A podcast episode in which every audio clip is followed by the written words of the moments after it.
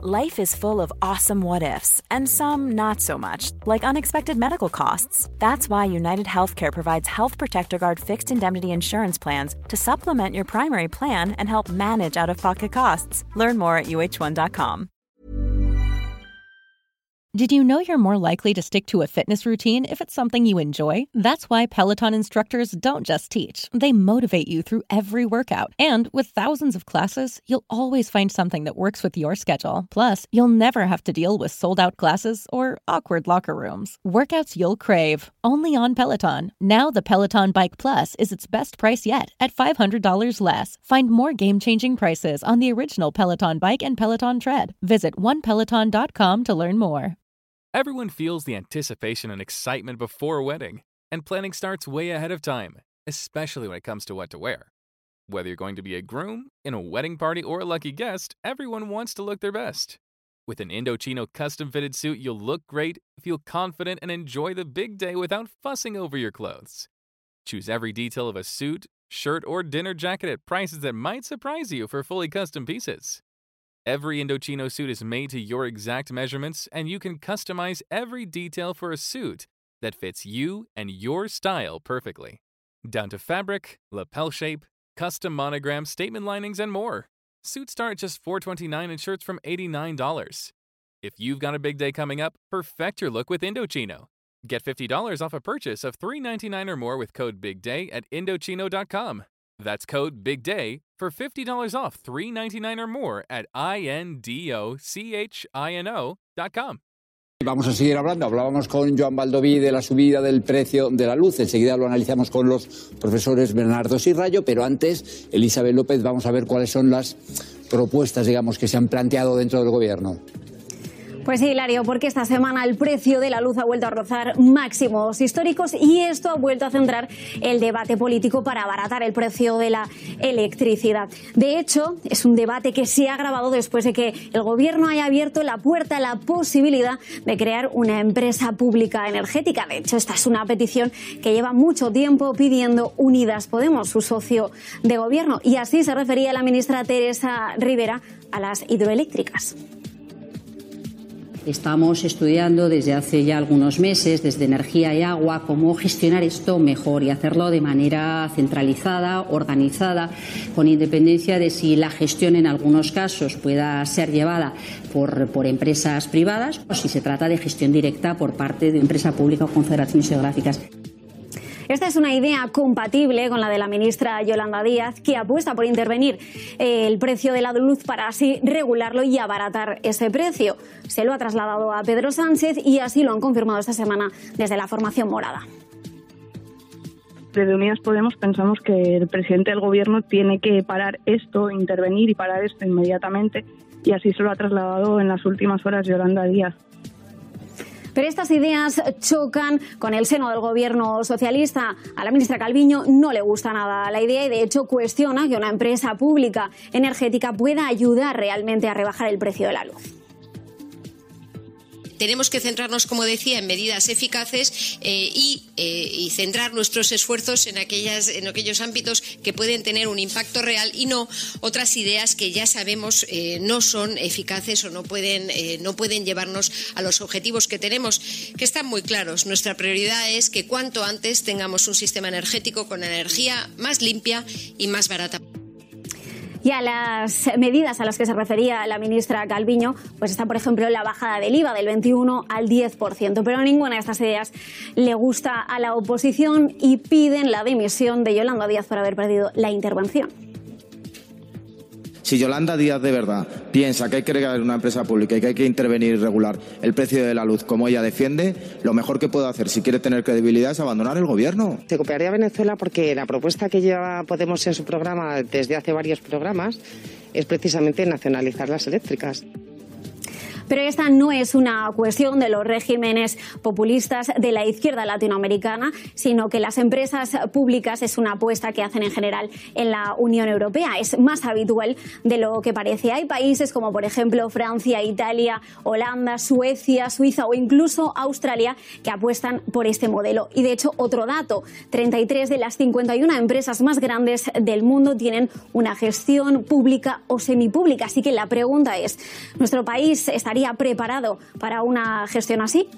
Enseguida hablamos de esta cuestión con los integrantes de nuestra mesa política y ya se han incorporado algunos de ellos con un color insultante, digamos.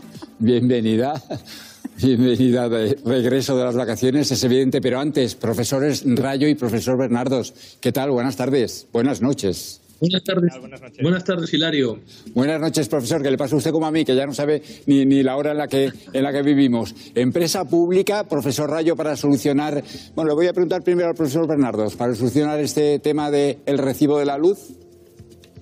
Hombre, una empresa pública estaría muy bien porque una parte sustancial de los beneficios privados pasarían a ser beneficios públicos y podían revertir de forma indirecta a las familias. No obstante, Hilario, no es la panacea. De la noche a la mañana los precios no se desmoronarán, ni tampoco me parece que tendría una grandísima capacidad de producir megavatios hora por la sencilla razón de que la única posibilidad de que se hiciera esta empresa eléctrica es revertir y transformar de privado a público las empresas de generación hidroeléctrica que están en determinadas cuencas. Aquí la clave es el sistema de fijación de precios. Y si este sistema de fijación de precios no se ataca, no se acaban con el privilegio que es bárbaro que tienen las empresas de que el megavatio hora más caro es el que cobran todas las energías, no acabaremos con esta con este excesivo precio de la electricidad. Pues me ha decepcionado, sinceramente, Gonzalo, porque yo pensaba que iba a defender, aunque fuera mínimamente, la creación de esa empresa pública. Me imagino, profesor Rayo, que a usted le parece terrible la idea, ¿no? No es la solución. Italia, por ejemplo, como habéis dicho, tiene una empresa pública de electricidad y el precio del megavatio hora hoy es más caro que en España. Por tanto, está claro que no es, no es ni mucho menos la panacea.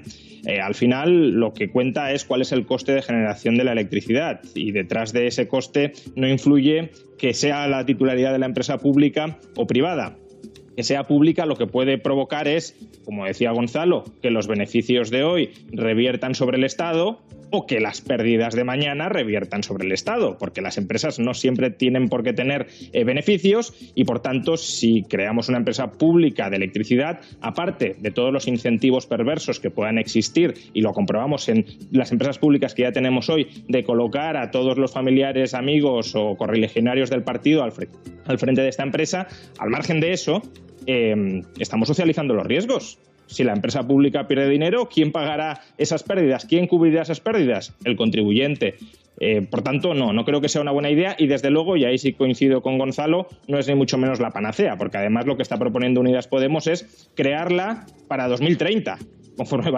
Did you know you're more likely to stick to a fitness routine if it's something you enjoy? That's why Peloton instructors don't just teach, they motivate you through every workout. And with thousands of classes, you'll always find something that works with your schedule. Plus, you'll never have to deal with sold out classes or awkward locker rooms. Workouts you'll crave, only on Peloton. Now, the Peloton Bike Plus is its best price yet at $500 less. Find more game changing prices on the original Peloton Bike and Peloton Tread. Visit onepeloton.com to learn more. Las concesiones de las hidroeléctricas. El problema lo tenemos ahora. En 2030 los eh, precios de la electricidad probablemente estén mucho más bajos que en la actualidad. Juan Ramón, permíteme que, que le interrumpa. ¿Qué hacemos entonces ahora mismo?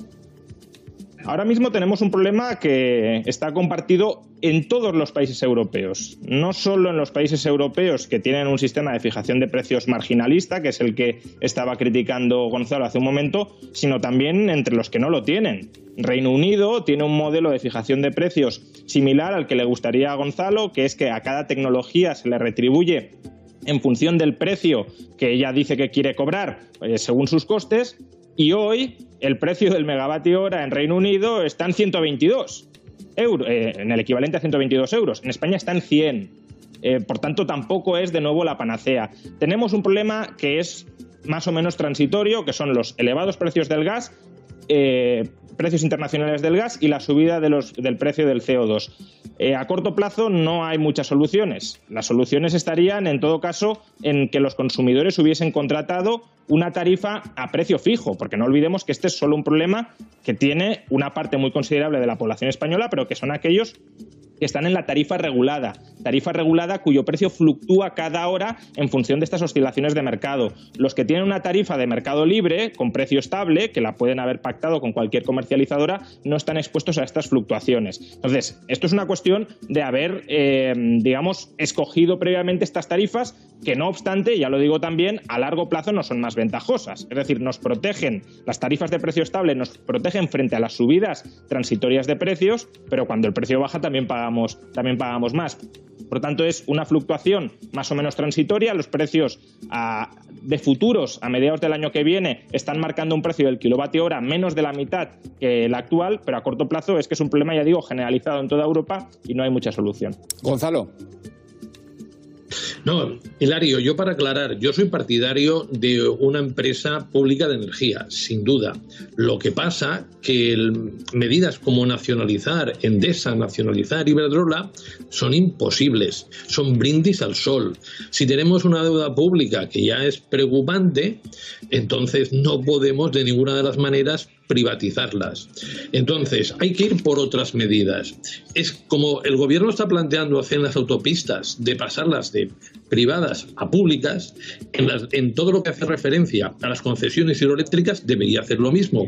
Pero el problema es que estas tienen una longitud muy elevada porque los sucesivos gobiernos del PSOE y del PP han sido cómplices de las eléctricas y les han proporcionado unas dávidas tremendas. Entonces, de hoy para mañana, intentar arreglar esto solo se puede arreglar de una manera. Y esta manera nos encontramos con la comisión. Por ejemplo, cuando el precio de la electricidad es preocupante, cuando nos ha dado un disgusto detrás de otro, siempre cuando se ha liberalizado. Se liberalizó teóricamente, pero que lo, que de verdad se hizo fue desregular y se pasó de prácticamente monopolios públicos a cuasi monopolios privados. Y a partir de aquí el precio de la luz empezó a crecer, a crecer, a crecer, se hicieron barbaridades como dar eh, subvenciones de más de 100 megavatios hora a renovables y en consecuencia todo esto lo pagamos los las familias, las personas que recibimos la electricidad. A partir de aquí, el, tema es muy sencillo. Eh, como hasta ahora hemos muchísimo dinero desde, desde, las familias hasta las empresas, estas empresas tienen que volverlo a las familias a través de impuestos. El PSOE, en este caso la ministra Rivera, tiene dos planteamientos. Uno, le vamos a quitar una parte de los beneficios caídos del cielo, es decir, aquellas empresas que cobran subvenciones por emitir CO2 y resultan que no emiten CO2 y por lo tanto no pagan la penalización. Segundo, vamos a coger y todo ese dinero que le hemos dado, que es una barbaridad de las primas a las renovables, le vamos a poner un impuesto a gasísticas y eléctricas para revertirlo. Pero lo que pasa es que al gobierno del PSOE, que las ideas son buenas, que la predisposición también le ha cogido con el pie cambiado y no está sabiendo reaccionar a tiempo. Ha puesto alguna medida a corto plazo, como es la bajada de impuestos, pero hasta ahora podemos hacer, pues bueno, como decía Mariano Rajoy, esperemos que llueva, en este caso esperemos que caiga el precio del gas, pero sobre todo y principalmente yo creo que, Hilario, hay que aprender una cosa de cara al futuro. Y es que no puede ser que cinco empresas produzcan el 70% de la energía y hay que hacer aquello que en 1997 no se hizo. Hacer competencia de verdad para que esa competencia provoque baja de precio. Ah, y una alusión a lo que ha dicho Rayo. Si yo en el mercado tengo la capacidad de producir energía eólica o fotovoltaica o a través de la hidroeléctrica a 20 megavatios hora, ¿cómo puede ser que el precio medio final sea más de 100 megavatios hora si estas energías renovables, todas ellas son las principales que consumimos hoy en día? Luego vemos si el profesor Rayo tiene algo que responder, pero vamos a abrir el debate a la mesa.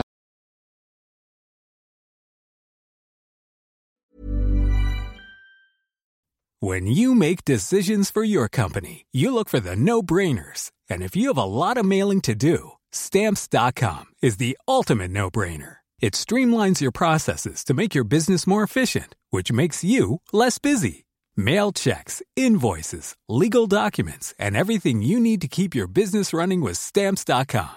Seamlessly connect with every major marketplace and shopping cart. Schedule package pickups and see your cheapest and fastest shipping options from different carriers. With rates up to 89% off USPS and UPS rates. And with the Stamps.com mobile app, you can take care of mailing and shipping wherever you are. Make the same no-brainer decision as over 1 million other businesses with Stamps.com. Sign up with Code PROGRAM for a four-week trial, plus free postage and a free digital scale. No long-term commitments or contracts. That's stamps.com. Code program.